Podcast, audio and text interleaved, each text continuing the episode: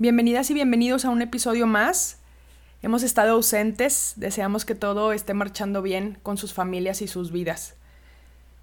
¿Qué es tener una comunidad amigable con los adultos y las adultas mayores? ¿Lo estaremos logrando?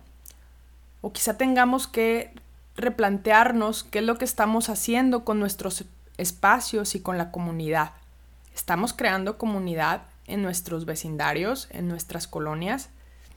¿No sería bueno volver al principio y empezar a plantearnos que este factor de la socialización en nuestro barrio es necesario para tener una mejor vida y un mejor envejecimiento?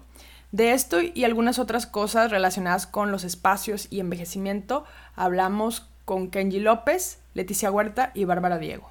Disfrútenlo.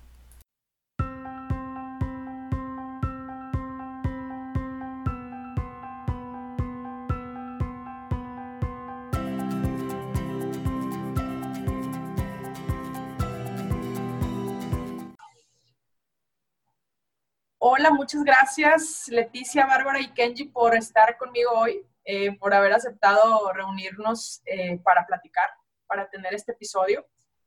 Hoy, bueno, me gustaría antes de todo que, que, se presentaran, eh, antes de todo, y ahorita ya platicamos y empezamos a abrir conversación. ¿Quién empieza? ¿Quién se presenta primero? Bueno, yo soy Bárbara Diego, soy psicogerontóloga tengo un poco más de 15 años dedicada a estos temas del envejecimiento y he desarrollado algunos proyectos de cuidados de personas mayores, un, club, Hericare, Silver Club. Y bueno, actualmente también soy consejera del Instituto Estatal de las Personas Mayores y bueno, muy inquieta en este tema y gracias por la invitación. Hombre, gracias a ti siempre por estar aquí. Este, yo soy Leticia Huerta, eh, soy socióloga y antropóloga. Ahorita estoy concluyendo mi doctorado en ciencias sociales y pues mis temas de investigación son sobre vejez y envejecimiento, eh, pero siempre también he trabajado como muy de cerca con muchas disciplinas, entonces bueno, se me hace muy interesante como discutir y ampliar sobre estos temas con ustedes. Gracias, Leti. Buenísimo. muchas gracias por la invitación. Eh, yo soy Kenji López, soy ingeniero civil. Eh, me dedico al tema de la regeneración urbana y dirijo un proyecto llamado Urbita, que se, trata de, de, buscar mejores formas de hacer e invertir en la ciudad.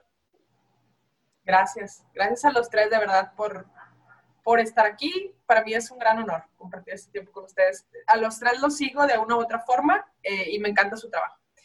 Entonces, bueno, antes, antes de empezar, quiero felicitar a Bárbara por el Día de la Gerontóloga y los gerontólogos, que fue ayer o antier, Bárbara, no sé.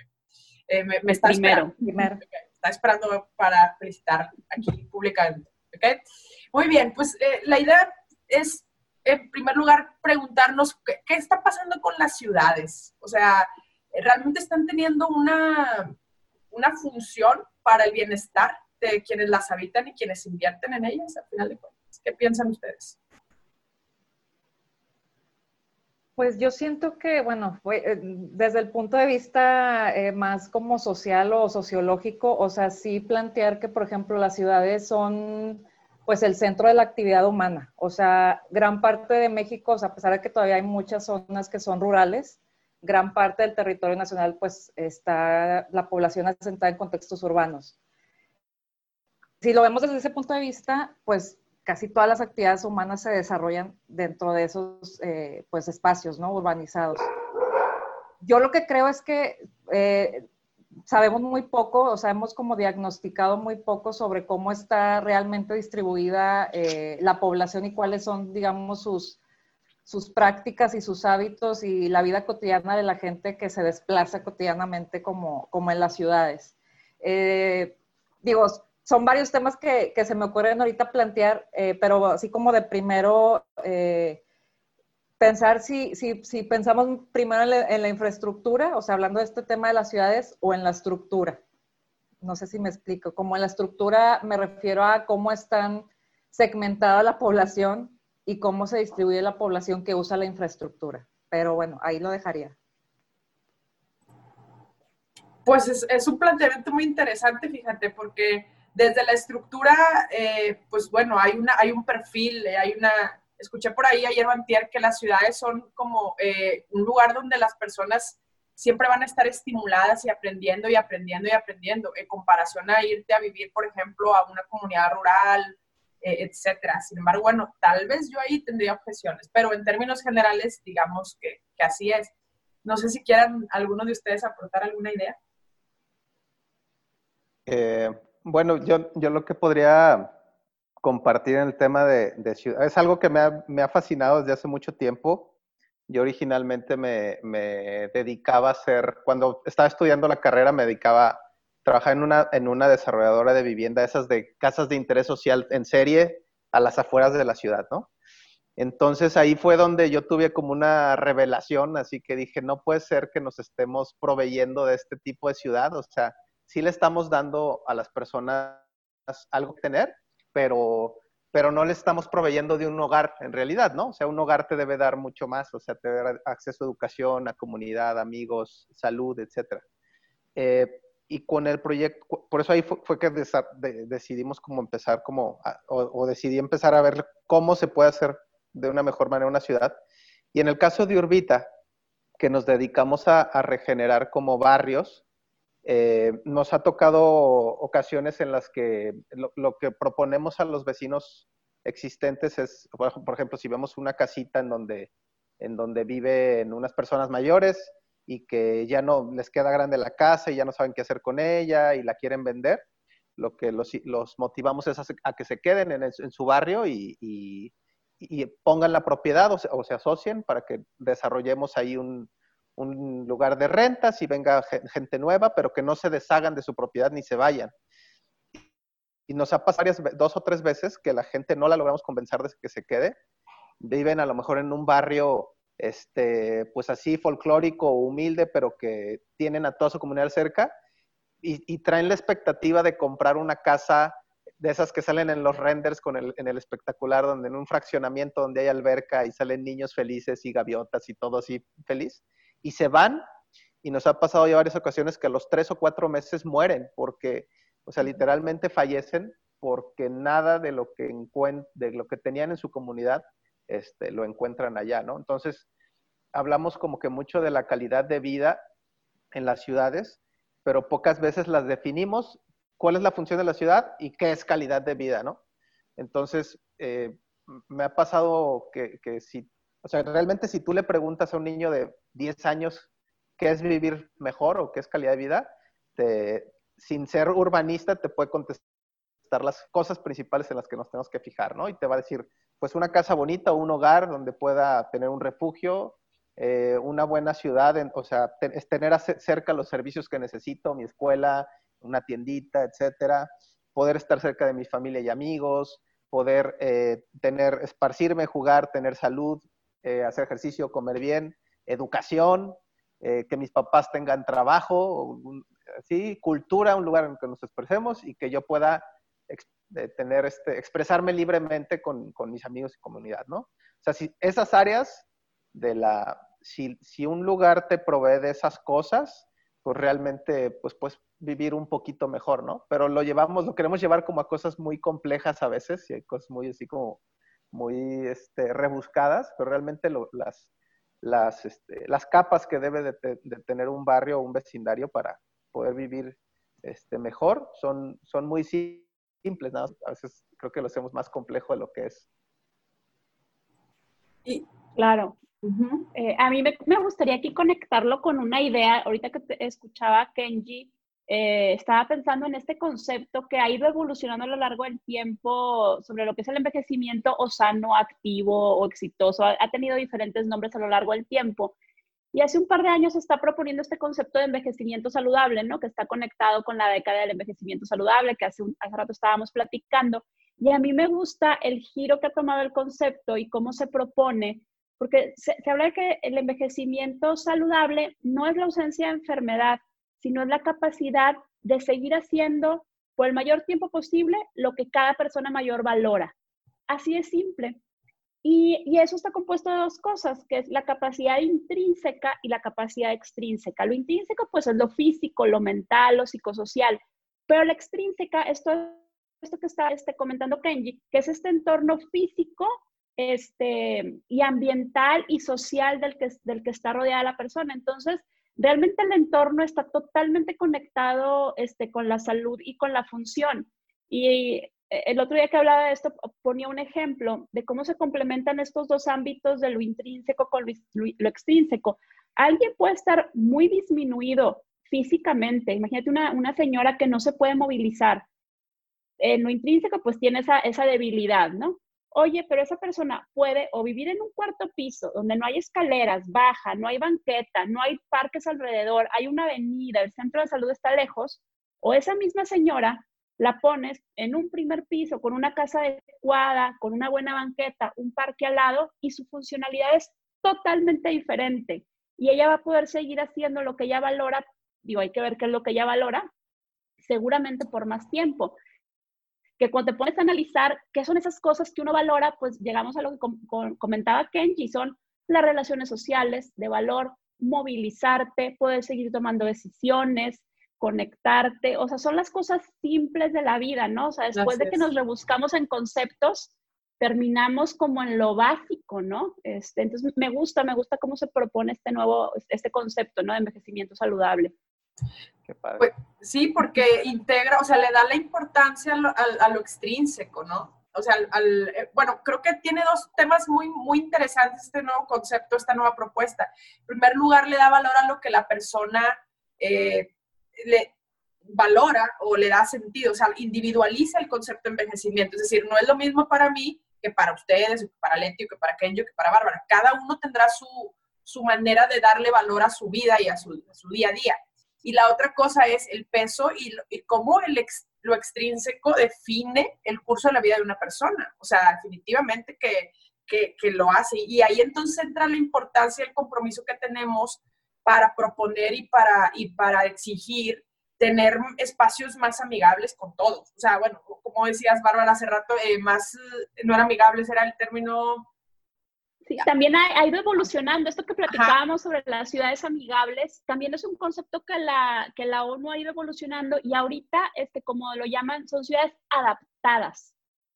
Y una cosa, un cambio que también hicieron, ya no hablan nada más de ciudades, hablan de ciudades y comunidades, que también está lindo porque no todo el mundo vive en una ciudad, aunque leyendo este tipo de informes, eh, un dato que yo no conocía, más de la mitad de las personas mayores en el mundo viven en áreas urbanas, este, un, casi un 60%. Fue un dato que, que, no conocía. Y otro dato que también este, me, me pareció muy padre cómo lo, lo, lo planteaban es, es, este que el envejecimiento y la urbanización son dos tendencias que van un poquito a la par. Así como nos vamos urbanizando, va envejeciendo la, la, la, la población y bueno, este, es, bueno, conceptos interesantes. Está, muy interesante. Fíjate que el, eh, ahorita me recordó que, que la, eh, o sea, obviamente la, la, función de hacer ciudades que podamos aprovechar, o sea, básicamente hay, hay, hay ciertos urbanistas que dicen, hay uno que se llama Jaime Lerner, ¿no? De, de, Brasil, que, es, que hizo el proyecto este de Curitiba, en el que dice que las ciudades no son el problema, sino que son la solución. O sea, realmente una ciudad es una forma de organizar la, vida de la gente de forma que se compartan recursos de forma más eficiente y que tengas mucho más cerca lo que necesitas, ¿no? A diferencia de vivir en el, entorno rural, pues es un poquito más complejo el intercambio, la conexión y así.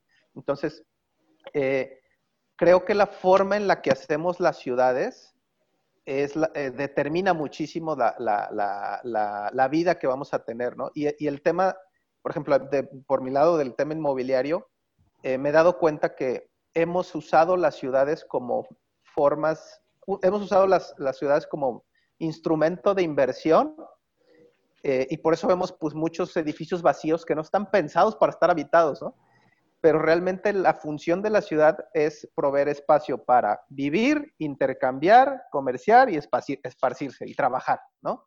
Esas son las funciones esenciales de los espacios. Y, cuando entra este, este concepto de que los edificios o los, las, la ciudad se, debe usar como instrumento de inversión, pues te encuentras con edificios vacíos por todos lados que no están satisfaciendo las necesidades básicas de la gente y por eso están, están vacíos. O sea, ahí guardas dinero pero te realmente dejas inútil o inservible esa parte de la ciudad.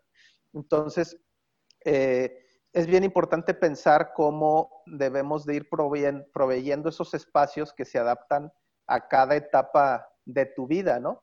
Y, no, y creo que es bien importante, o sea, entender obviamente las limitantes físicas y de, movilidad y todo para, para hacer este, ciertos, ciertas viviendas adaptadas, como decías, a, a las capacidades de, de, cada persona, pero, pero creo que lo rico de vivir en una ciudad es la diversidad, ¿no? Y, yo me, he topado con muchos desarrollos de tendencia que dicen, no, aquí hay que hacer un edificio para una tribu de creativos y aquí hay que hacer una, un edificio para una tribu de solo de adultos mayores, ¿no? Pero realmente si te fijas, o sea, lo rico de la vida es los, lo, lo diverso. Y, y, tú no, creo que no es tan deseable vivir con puras personas iguales a ti. Y también es como ilógico, ¿no? O sea, si si tú en un edificio de puros jóvenes y te haces viejo, o sea, te tienes que ir o, qué pasa, ¿no? O sea, creo que esa, esa, esa mixtura y, ese, esa diversidad de tanto de niveles de ingreso como de, este, de edad, como de antecedentes culturales, es lo que hace rico, creo, a una comunidad. Sí, de hecho, eh, yo que, bueno, te he escuchado, Kenji, en, en, en, otras plataformas o te he escuchado hablar y algo que me ha llamado mucho la atención siempre, que tú siempre hablas de crear comunidad, o sea, no nada más es tener una ciudad, o sea, es, hacer la comunidad, o bueno, e, ese término veo que lo, utilizas mucho, escucho que lo utilizas mucho, porque en, sí tal vez las ciudades son importantes, pero en sí lo importante también es tener una comunidad, o sea, tener una interacción con el medio y esa parte que decías del mix o o la mezcla de varias edades, de conocer a tus vecinos, de conocer a tu, a tus, a tus, eh, bueno, a las personas que están en, tu entorno, creo que eso lo estamos perdiendo, ¿no? Y, y, ese sería como, creo yo que ese es un punto de las ciudades ahorita, o sea, nos están, eh, estamos en unas ciudades sofisticadas, si lo quieres llamar de alguna manera, tal vez no tanto para mí al menos, eh, porque pues al final creo que estamos más contaminados, pero bueno, el punto es que estamos en ciudades más sofisticadas, pero estamos más aislados. Eh, no estamos creando una realmente una comunidad. Y creo que eso lo hablamos en el episodio que grabamos, Bárbara, que, bueno, yo tengo tres años viviendo en este, en esta, donde yo vivo y la verdad es que no conozco a mis vecinos. O sea, y cuando yo era niña, no, hombre, pues saludabas a todos y jugaban todos en la calle, no había ningún problema. Entonces, esa parte la hemos perdido.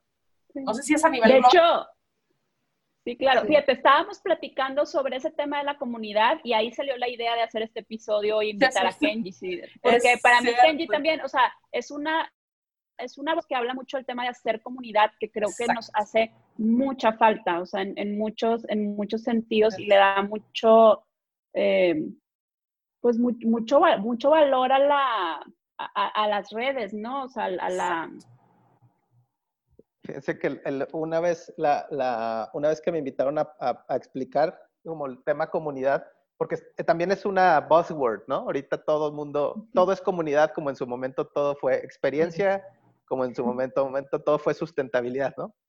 Pero este, decía que la, analogía que, que, creo que es más cercana, o yo, como yo entiendo una comunidad, es como, como un mole. O sea, si a ti te dicen, oye, vamos a hacer mole, si tú no conoces lo que es el mole y te dicen, oye, voy a hacer un platillo que tiene, este, voy a mezclar chile con pimienta, con chocolate, con eh, otros no sé qué, este, vas a decir guácala, o sea, vas a ver horrible, ¿no? Esa cosa. Pero realmente, pues no, lo rico del, del, mole es que tiene 400 ingredientes distintos, ¿no?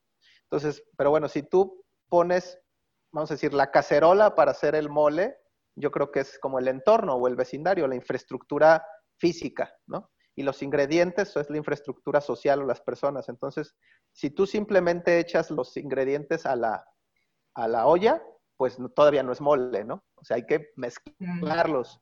Y esa energía, o sea, que es el fuego, por ejemplo, para cocinarlo, y la, la señora o, el cocinero que la mueve, pues es el activador social. Y eso es bien importante, o sea, siempre hay personas o tradicionalmente de forma casual, por, porque estábamos obligados a salir a la calle, porque si no nos podemos comunicar o caminar o encontrar, o las ciudades estaban hechas de otra forma en las cuales había encuentros eh, casuales y cotidianos afuera, pues esas, interacciones son, eran más fáciles, pero ahorita se de personas dedicadas a activar socialmente las, las comunidades y a veces eso, ese, ese trabajo se, se subvalúa o no, ni siquiera se contempla en, en, en, en un vecindario, ¿no? Y también como el sabor de un mole, o sea, creo que cuando se va alguien de la comunidad, pues le va a cambiar el sabor, o sea, se va a ir un, ingrediente, vas a servir un plato de mole y van a llegar ingredientes nuevos y tienes que entender que, que el cambio, normalmente la, el rechazo al cambio de, de, de, la personalidad de una comunidad o de un barrio, este, pues es miedo simplemente a nuevos ingredientes, pero, pero siempre y cuando lo sepas integrar en la mezcla, creo que este, pues es lo que le va dando como su sabor a cada parte de, la ciudad, ¿no? Entonces, yo lo, lo, la forma más fácil que lo he logrado explicar es pues con el mole. Pero fíjate, parte de la, ahorita que hablaban de, o sea, yo creo que parte de eso que comentabas de, de por qué las ciudades se han vuelto, lo que se han vuelto tan individualistas como eh, la gente está como metida en sus asuntos, no, coopera, no colabora, no se conoce, etcétera pues también es una, digamos, es una deuda histórica que tienen las ciudades latinoamericanas por excelencia. O sea, una de ellas, pues, es la pobreza, que ya conocemos, la violencia, eh, que incluye también los desplazamientos forzados incluso, eh, la degradación del medio ambiente, o sea, la, segmentación de la sociedad por barrios eh, populares y por barrios que sí tienen más eh, recursos económicos. Entonces, todo esto, digo, además, ahorita que seas, Bárbara, de que la urbanización y el envejecimiento demográfico van a la par, pues también ha ido a la par, desgraciadamente, pues la violencia y la pobreza. Eh, y el acceso, pues, a muchos bienes que son básicos, ¿no? Que no son accesibles a muchas personas. Y esto, de alguna manera, pues, distribuye y organiza la sociedad y a las y, y, desgarra el tejido. Y desgarra o sea, el tejido. Ha, desgarrado el tejido, que ahora por eso se ocupa alguien que active como dice Exacto. Kenji, ese tejedor que vuelva a tejer ese tejido que está lastimado y roto, ¿no? Sí, o sea, porque incluso, eh, no sé, eso eh, implica pues muchas cosas, o sea, me implica eh, no nada más el desconocimiento del otro, o sea, sino incentiva, eh, de hecho, la otra vez estaba, no sé en dónde escuché eso, ¿no? De, de si la violencia hace que la gente sea más individualista o el individualismo hizo que, hubiera más violencia, ¿no? En, esta, en este sentido de que, bueno, ya no sales tanto a la calle, ya no estás como antes en el porche con la puerta abierta, bien padre, digo, cuando eran los noventas y todavía podíamos hacer eso, eh, o, o, es al revés, o sea, llegó la violencia y por eso nos metimos, ¿no? Eh, es como toda una discusión en torno a ese tema, pero yo creo que es muy importante porque, pues, si nos, si nos eh, organiza, si nos distribuye, eh, incluso, pues también eh, nos, o sea, nos coloca en ciertas áreas, por ejemplo, simplemente la actividad laboral, cómo está distribuida en la ciudad de Monterrey, o sea, cómo eso es la movilidad de los trabajadores, eh, cómo se distribuyen, cómo se van, cómo se trasladan. Eh, y las personas mayores yo creo que están totalmente desdibujadas en esta ciudad. O sea, yo no veo como qué espacios, o sea, yo creo que aquí el monopolio es el trabajo y los, o sea, el monopolio lo tienen de la movilidad de los trabajadores y en función de eso, pues, se ha organizado la sociedad.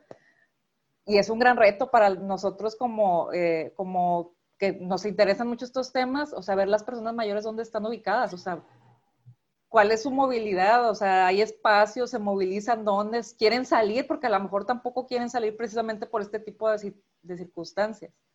Entonces, pues es muy interesante, es todo un reto.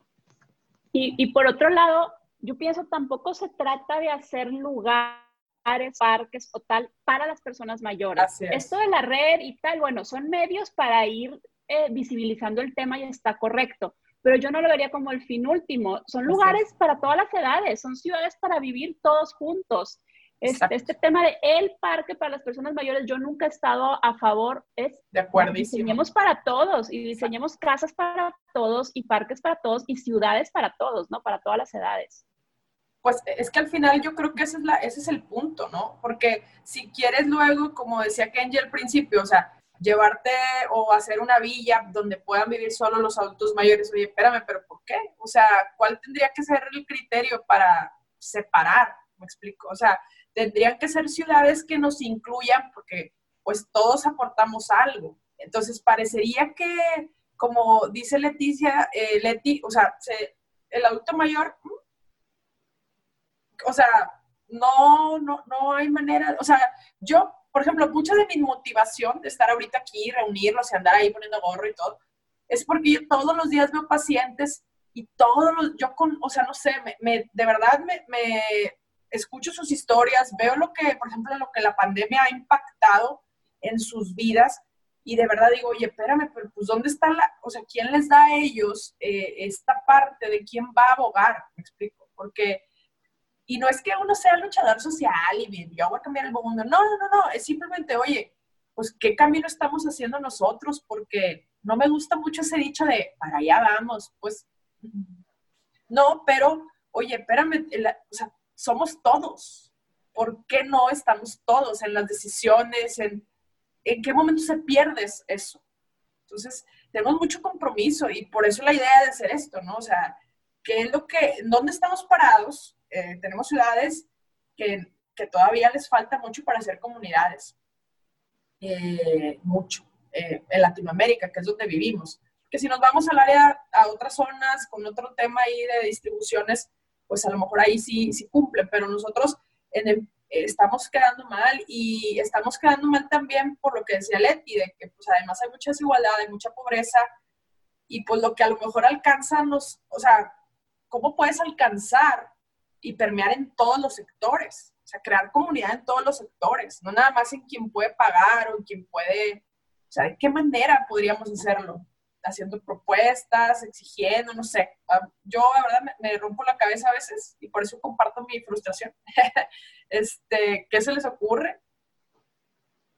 Creo que desde el, desde el punto de vista de la forma en la que hacemos las ciudades, hay dos caminos probados que te permiten vivir mejor a todos, ¿no? El tema de, de, de cómo se comparte la calle, por ejemplo, o sea, cómo em, eh, la forma, por ejemplo, si tienes una, una, ciudad como la nuestra en la que estás obligado a usar el carro y de repente o no tienes el carro o no quieres usar el carro o ya no puedes manejar, pues ya, literalmente ya te desconectaste de la ciudad, estás aislado o estás encarcelado, quizá en una torre muy bonita, pero bueno, no puedes salir.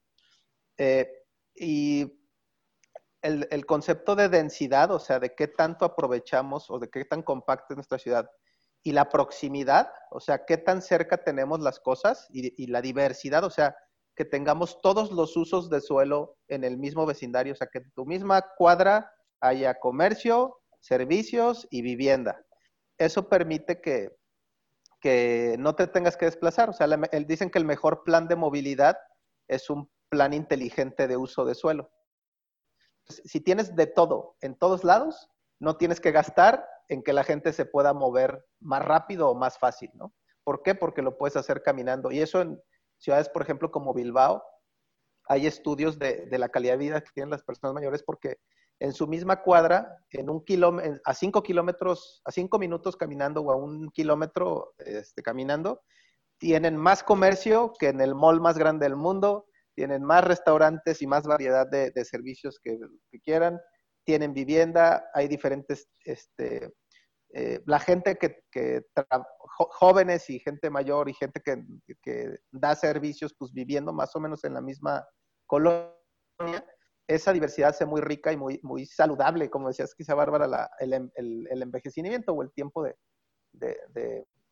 de vida. Entonces, yo, o sea, las, que yo he visto que, pudieran funcionar mucho es esa, esa forma de, de hacerla. Digamos, por ejemplo, hemos propuesto a municipio eh, dos cositas así muy, muy básicas para poder, pues, para que eso se pueda en, los reglamentos. Es que hay veces que está, está prohibido hacer una buena ciudad, o, estás, o parece que estás obligado a usar el carro. Eh, justo antier hablábamos con unos, este, hacíamos como un sprint de, ciclovías y decía una ciclista, una chava increíble que vive en Urbita, que, que, va de aquí de Tampiquito, San Pedro, se va todos los días en bici a, a Cigarrera, ¿no? A, a tabaco. O sea, y, nos sorprende porque lleva cinco años haciendo eso y dice, es que yo no quiero que hagan ciclovías porque va a parecer que si no estoy en la ciclovía, estoy haciendo algo mal, o que si uso otra calle, estoy haciendo algo mal. Y creo que va muy en el sentido también lo que decían ahorita. Si hacen el, el parque para los viejitos, pues eso, o sea, no necesitamos corrales o que nos acorralen en algún lugar. Lo que necesitamos es que cómo podamos compartir el espacio público y privado este, de forma segura, saludable, etcétera. O sea, no, no, no necesitamos que nos pongan barandales para contenernos si somos viejos o si somos jóvenes, ¿no? Sino que simplemente em, eh, hagamos los espacios para todos, ¿no? Tanto para los más pequeños como para los más grandes. Pues sí, yo, yo recientemente he tenido una experiencia, ahora este, tengo como dos años que me cambié a, vivir muy cerca de mi oficina, con el tiempo de no hacer tiempos de traslado y más cerca de la escuela de los niños. Y ahí fue un gran cambio. Pero ahora con el tema de la pandemia, pues de repente reabrieron este parque cerca de mi casa, que es el Parque Mississippi, aquí en San Pedro, y de verdad fue un cambio en mi estilo de vida. Me volví una persona de ir todas las tardes al parque cuando jamás en mi vida había estado siendo parte de mi estilo de vida. Todos los días encontrándome gente diferente. Empecé a ser las amigas del parque, mis hijos amiguitos del parque, de ahí la clase de patineta de un chavo, se empezaron a juntar a patineta y ahora ya el parque es parte de mi estilo de vida y yo nunca lo había experimentado en mi vida adulta. Eh, eh, y es simplemente pusieron, como dice Kenji, la cacerola.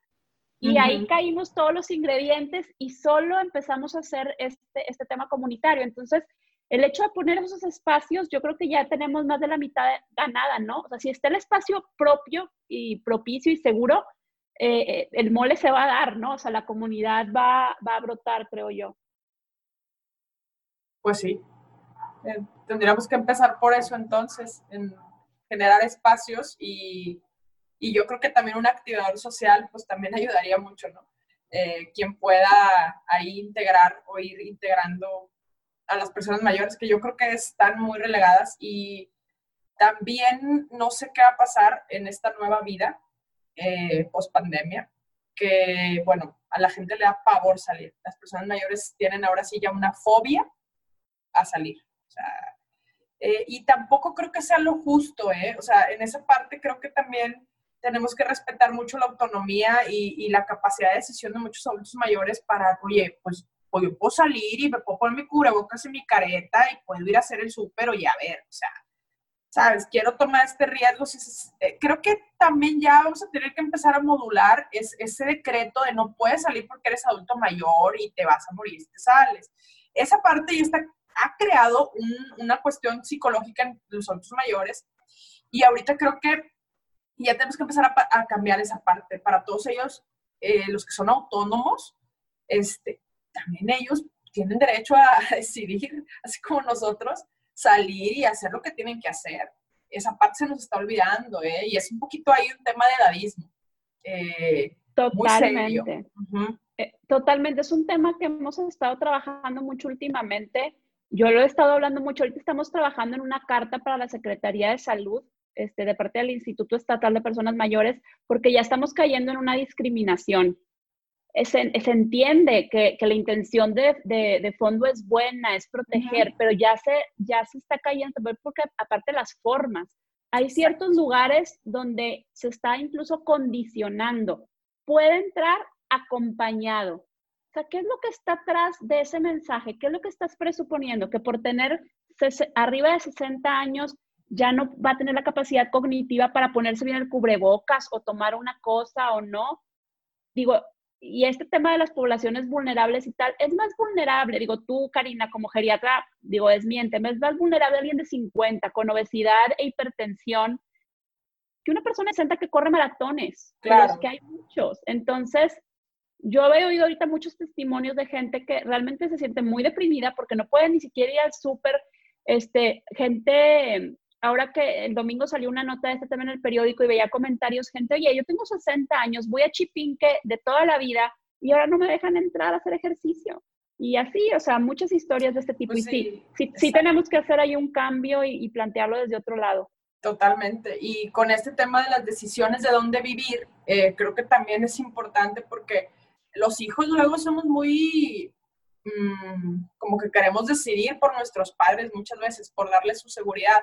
Y yo, al menos yo he sido testigo de cómo los llevan lejos de donde, pues, donde estaba su comunidad, ¿no? O sea, donde estaba la gente con la que convivían y todo. Todo esto por darles un mayor bienestar. Entonces, estamos ahí, eh, esa es una parte importante que también tenemos que tomar en cuenta, la decisión de cada persona de su autonomía para decidir dónde vivir y qué es lo que quiere. Este, eh, y es contradictorio un poco porque, eh, digo, somos una sociedad individualista, pero finalmente muchas decisiones que se toman en la vida pues se pasan por el filtro de la familia, ¿no? Entonces, sí somos una sociedad como que sí tiene que consultar, pues quién sale, quién no sale, cuándo sale o por qué no sale, ¿no?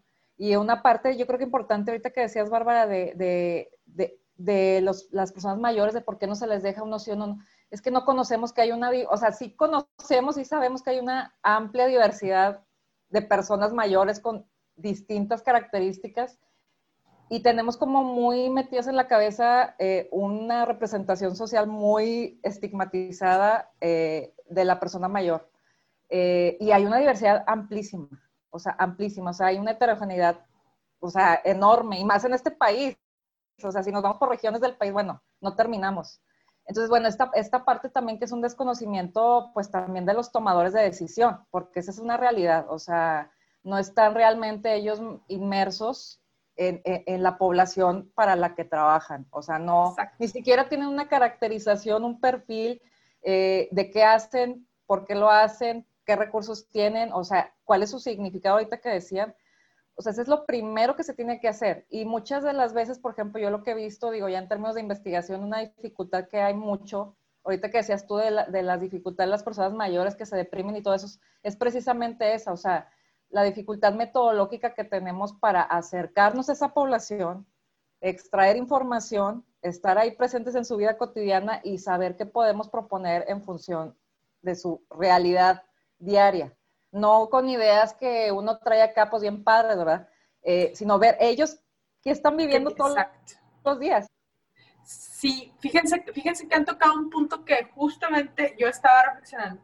Cómo nosotros jóvenes, mm, somos jóvenes, somos jóvenes, eh, cómo somos a veces tan, tenemos la osadía de hablar tanto de envejecimiento. Y, y a ver, o sea, ¿de verdad has experimentado el envejecimiento? O sea, ¿realmente sabes lo que se trata? O sea, lo sabes en teoría y lo sabes en todas las teorías de envejecimiento y tal, tal, tal. Pero a ver, ¿hasta dónde llega también nuestra, de repente nuestra osadía de obstinación de hablar, oye, no, es que tienes que hacer esto para envejecer mejor? Pues oye, yo me pongo en el lugar de una persona de 80 y digo, a ver, ¿what? O sea, ¿tú qué sabes lo que yo quiero? Sea, o sea entonces, bueno, tenemos que empezar por la visibilización, la eh, inclusión eh, en todas estas decisiones. Tendría que estar un adulto mayor aquí con nosotros entonces, ¿sabes? O sea, eh, porque de verdad, o sea, este, tenemos que empezar a, tener esta parte, incluirlos, incluirlos, escuchar y dejar ese estigma fuera, ¿no? no sé, eso creo que sería como el primer punto. Y la otra es nunca dejar fuera el de que desde nuestro privilegio también estamos hablando, porque pues nosotros estamos en una situación de muchísimo privilegio eh, y, nunca tenemos que olvidar que habrá quien no tiene el alcance y el acceso, y no porque no quiera, sino porque no está beneficiado por, lo que, no sé, eso ya es otro, es otro podcast, pero el tema es ese, ¿no? O sea, tenemos un gran compromiso y, tenemos entonces que yo creo que en principio desde nuestras, cada uno desde nuestra eh, trinchera, empezar a incluir y visibilizar. Qué interesante lo que dices, o sea, como, como entenderlas, o sea, realmente transparentar las prioridades este, de, los adultos mayores. Estaba viendo justo ayer, les recomiendo un, documental de, que está en Netflix de, de, Fidel Castro y salen unos, unos señores cubanos este, que son gente de campo y, los va documentando desde que tenían, no sé, 60 años hasta que tenían 90 años. Y estos, estos señores felices, o sea, siempre felices, pero trabajando el campo hasta los 90. Y ellos no sabían que, debían dejar de trabajar, ¿no? Y eso los mantenía vivos, ¿no? Entonces también esa, eh, como que descartamos la, lo, útiles que pueden ser las personas mayores para una sociedad. O sea, tiene, hay, hay por ejemplo, hoy, hoy, me dijo uno, dos de mis socios tienen más de 60. Tengo dos socios en Urbina y los dos son mayores de 60 años, ¿no? Y hoy justo me dijeron, es que ah, les preguntaba algo y les decía, es que me decían, eh, hay cosas que yo sí te, te, puedo decir porque te asociaste con dos viejitos, pero hay cosas que no, ¿no? Cosas así más, más como de tecnología y así, pero, pero algo que valoro mucho de, de trabajar con, con, con, mis socios es que te, te, te, anticipan muchos de los problemas este, tradicionales que tiene un negocio o la vida o personales y hay una cantidad de conocimiento y de sabiduría que pueden transmitir que realmente es un legado que, se, que al, al aislar a, la, a, las personas pues te pierdes de él, ¿no? Exacto. Entonces, este, y, y de hecho es una, hablaba ayer con un amigo que, que decía, una de las necesidades básicas, o sea, la, punta de la pirámide de las necesidades del ser humano, en la pirámide esta de Maslow, es el legado, o sea, el trascender, ¿no? El, dejar algo en los demás. no creo que, no hay, no hay muchos mecanismos o la ciudad o a lo mejor la forma en la que nos, nos conectamos con nuestros adultos mayores eh, no aprovecha o no promueve que, que, que, que, nos, que podamos absorber todo ese conocimiento que ellos tienen. Claro. Ahorita me haces recordar a, esta investigadora que se llama Laura Carstensen. Ella fue, fundó el Centro de Longevidad de Stanford y hace ciertas investigaciones sobre la felicidad y la edad y tal. Y ella hay una frase en uno de sus libros que dice que ahora millones, eh, ¿cómo, ¿cómo, lo pone? Que hay un nuevo recurso que está poblando el mundo, que son millones de personas mayores. Y me gusta cómo usa el término recurso, digo, eso que se puede interpretar desde muchos lados, pero lo pone como una cosa positiva sea, no está hablando de esa carga o este concepto que se usa a veces del tsunami plateado o el tsunami gris como algo que va a venir y va a arrasar porque nos van a quitar los recursos y porque las pensiones, sino que es un recurso que si sabemos capitalizar y hacer esta conexión intergeneracional, es demasiado valor ahí, ¿no? O sea, esto es un tema de óptica. Sí, pues lo, lo, ha hecho Japón, por ejemplo. O sea, Japón integró muchísimo, muy bien a los adultos mayores en su economía y en su, en, en general en, en, el día a día, ¿no? Creo que eso, eso es algo que deberíamos de, de, empezar a planear como actividades que pudieran, que pudieran ayudarnos a que nuestro día a día eh, no tuviéramos que estar haciendo un esfuerzo por pensar en las personas mayores y cómo incluirlas, ¿no? sino que tendríamos que hacerlo de, de, desde, pues como decía Bárbara hace un rato, hacer ciudades para todos, o sea, pensando en ti como, digamos, pues tomando en cuenta todas las, posibilidades. O al menos, por ejemplo, yo pienso, bueno, si, eh, si creo que sería útil una casa de un piso, por ejemplo, yo siempre pienso así, pienso una casa de un piso, eh, porque si me llevo a fracturar o si me va a hacer un show, me explico. Entonces, no pienso que vaya a ser dependiente, pero finalmente pienso que pues es una posibilidad. Entonces, eh, pienso que así deberíamos como de pensar en, cada espacio de las ciudades, eh, porque no todos tenemos el privilegio de podernos mover solos o pues a lo mejor en algún momento podríamos necesitar por algún tiempo ser apoyados, entonces pues ahí viene un problema, ¿no? Eh, entonces como que creo que sí nos falta ser más incluyentes con todas las poblaciones, ¿no? Totalmente. Realmente. Este, está, está bien interesante el tema y, admiro mucho lo que hacen y, toda la, la dedicación que, que, están poniendo en eso. O sea, creo que, creo que hay, hay, muchas oportunidades de conectar varios cabos. O ustedes que sean eh, a los adultos mayores con disciplinas, por ejemplo, como el, el, en mi caso el tema de inmobiliario, de desarrollo, eh, con el tema de salud, o sea, como que hay, hay, hay muchos, hay como están como sueltas las piezas, creo que conectándolas este, se pueden generar como entornos este, en, en donde se aproveche mucho este, a todo este recurso, ¿no? Pues, a todos estos, este, estos este, personas este, súper, súper valiosas. Hay unas, hay unas señores aquí en el barrio que, que tienen, eh, viven aquí como una cuadra y son, yo creo que han de tener 93 y 90, es la señora. Y el señor lo vi hace un mes colando él, batiendo mezcla y colando una banca. para hacérsela ya en el, en banquete de su casa. y, la, señora, eh, él era jardinero, entonces tiene unas plantas hermosas allá afuera, este, y, les, y ellos son súper amables y pasan y saludan y, todo, y, conocen a sus vecinos y se, y se alimentan como de esas relaciones. Entonces, me acordé que una vez un, un, un, señor me dijo que, que, que, habían hecho, no sé la fuente, la verdad, pero que habían hecho como un, el estudio que más había ha durado, o que más, por más tiempo se ha hecho, es el estudio de qué es lo que hace a la gente feliz.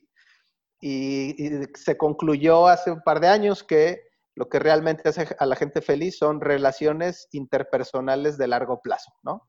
Entonces, esas, esas conexiones entre personas es lo que realmente te, te mueve y se, y se, nota, o sea, estas personas saludan todos los días a sus vecinos, los, cuentan historias, etcétera, y las personas que, por ejemplo, en mi caso que me tocó ver que se fueron y se fueron a aislar, pues que totalmente perdieron este, pues motivación para vivir y, está, está muy cañón y son cosas intangibles, o sea, se fueron a una infraestructura nueva que pareciera algo mejor para ellos, pero perdieron toda la, parte intangible y humana. Este, eh, creo que debemos darle mucho valor a esa. O sea, yo creo que vamos a llegar a un punto en el que, en el que vamos a, valorar y, apreciar esa, esos servicios o esas cosas intangibles que, que provee, o esas riquezas que tiene mucha gente que, que hasta ahorita muchas veces no les hemos dado un valor, ¿no? Sí, hay muchos, muchos estudios sobre ese tema de la, relación entre la calidad de la red social de la persona, ¿verdad? Y red social eh, como la de antes, no las redes sociales de ahorita, o sea, la red social real y la, esperanza de vida y la calidad de vida y muchos, muchos este, eh, temas que tienen que ver con bienestar, o sea, es, es, es real. Sí, el, sentido del propósito, por ejemplo, de ese señor, de tener la, eh, la iniciativa de hacer una banca y de esa parte eh, también es algo que define muchísimo eh, la longevidad o el número de años que vives viendo las comunidades, por ejemplo, las zonas azules. Entonces, sí creo que todo eso tenemos que visibilizarlo, hacer que la gente lo conozca, que la gente lo perciba y que lo incluya para que eventualmente nuestras, nuestros, tomado, nuestros y nuestras tomadores de decisiones pues lo puedan pues, realmente tomar en cuenta. O sea, no lo hagan nada más como un tema de, ay, mira, sí, vamos a hacerlo, porque pobrecitos abuelitos y... No, ya ¿Sabes no. Qué, ¿Sabes qué siento que falta? Y en muchos temas, o sea, no nada más en este.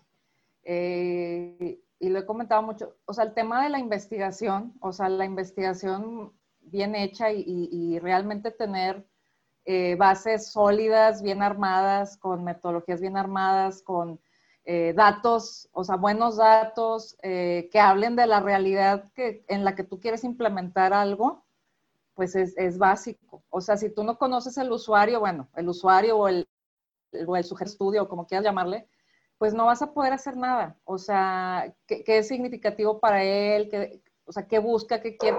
Yo pienso en la gente que migra, ¿no? Hay gente que se adapta muy bien a un nuevo ambiente en otro contexto y hay gente que no. O sea, hay una diversidad de circunstancias que hacen, por ejemplo, que una persona migre y que otra no migre. Y que no tiene nada que ver con el, el, recurso económico. O sea, es con esa afinidad que tiene por su comunidad o por sus ancestros o lo que tú quieras, ¿no? Entonces, bueno, toda esta diversidad, si no tenemos como claro, eh, pues ese registro, este, incluso hasta en términos históricos, ¿no? Porque también te puedes hacer todo un recorrido histórico genealógico de las familias y toda esta parte, eh, pues es muy complicado. O sea, yo creo que mm, en nuestro país y sobre todo yo creo que aquí en el norte del país em, hace mucha falta, o sea, hace mucha falta no nada más la sensibilización y la visibilización, sino también la investigación, o sea, que haya gente que realmente le guste eh, pues sacar información, o sea, de, bruta, digamos, o sea, de fuentes primarias de información, eh, que, esté ahí en contacto, ¿verdad? Pues hacer un buen diagnóstico, ¿verdad?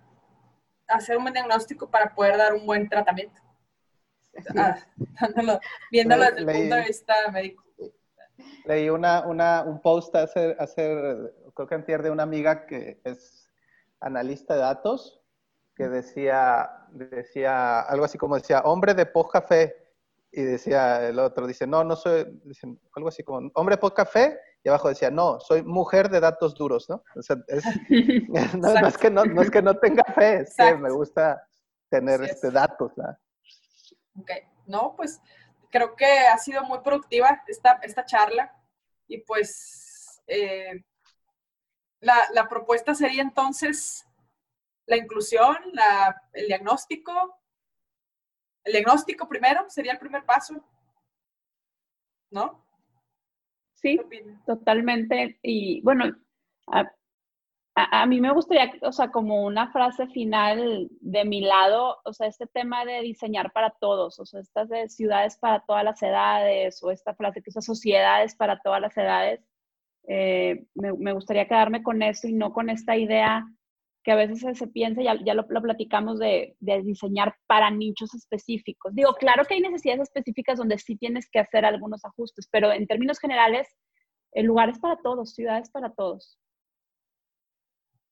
Ese sería nuestro, como a eso tendríamos que llegar. Y si pasen 40 años y nos volvemos a reunir, pues entonces tendríamos que esperar que, estamos entonces contentos porque las ciudades cambiaron y se volvieron más, más, más comunidad, ¿no? Y más integrada, integrando a todos. Esa sería como la manera de decir, hicimos las cosas bien. o logramos esa parte, ¿no? Empujar.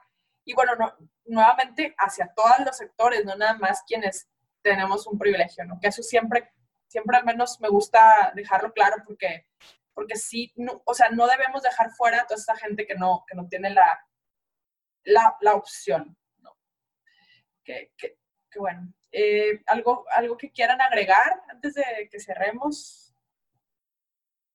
Pues yo nada más igual cerrar con esta idea de que eh, pues tiene que haber, se tiene que estimular más la, la participación de toda la sociedad, o sea, para hacer pues una eh, sociedad como para todos, ¿no? O sea, una ciudad para todos. tenemos que tratar de, tener mecanismos donde pues se incorpore la mayor cantidad de voces posibles eh, para que pues se puedan construir cosas pues más adaptadas a las necesidades de la, mayoría. Digo, obviamente no se pueden satisfacer todas las necesidades, eh, pero sí que se busque, digamos, al menos incluir pues a todos.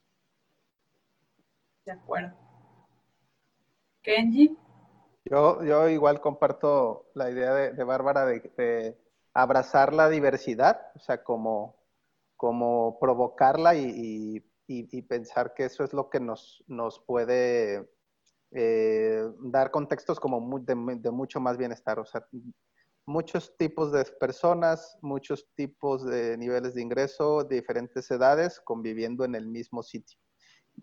A veces es mejor, dices, va a haber fricciones o va a haber conflicto, eso es normal. Este, la diversidad trae conflicto, pero trae más conflicto aislar, ¿no? Entonces, obviamente sí va a haber un problema en algún momento en el que un estudiante tenga una fiesta y no deje dormir a un señor grande, o este, cuando, o sea, esas, esas fricciones incluso son buenas porque son ocasiones para que se conozcan, ¿no? Este, más que vivir aislados y pretender que no, no evitar cualquier roce este, te va a hacer vivir mejor. O sea, creo que no. Y más como, como lo decíamos, lo que realmente hace vivir son relaciones interpersonales de largo plazo y esas traen momentos buenos y momentos malos, ¿no? Claro.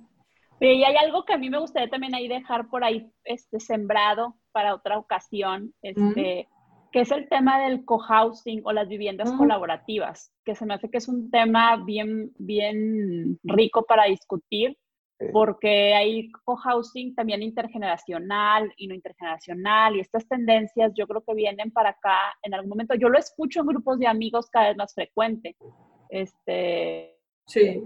estas ideas, entonces estaría muy padre ya abordarlo después. Pues yo creo que podemos dejarlo eh, como pendiente en un nuevo episodio eh, creo que sí, está muy interesante el cohousing y, y bueno, esa parte de cuáles van a ser nuestras opciones de vivienda también creo que es importante verlo. Este, y pues bueno, nada, eh, muchas gracias, de verdad, de verdad, muchas gracias. Ha sido una súper, súper buena charla y nos deja mucha tarea, bueno, me deja pensando muchas cosas. Eh, no sé si algo más que quieran agregar. ¿No? Pues bueno, muchas gracias. Hasta luego.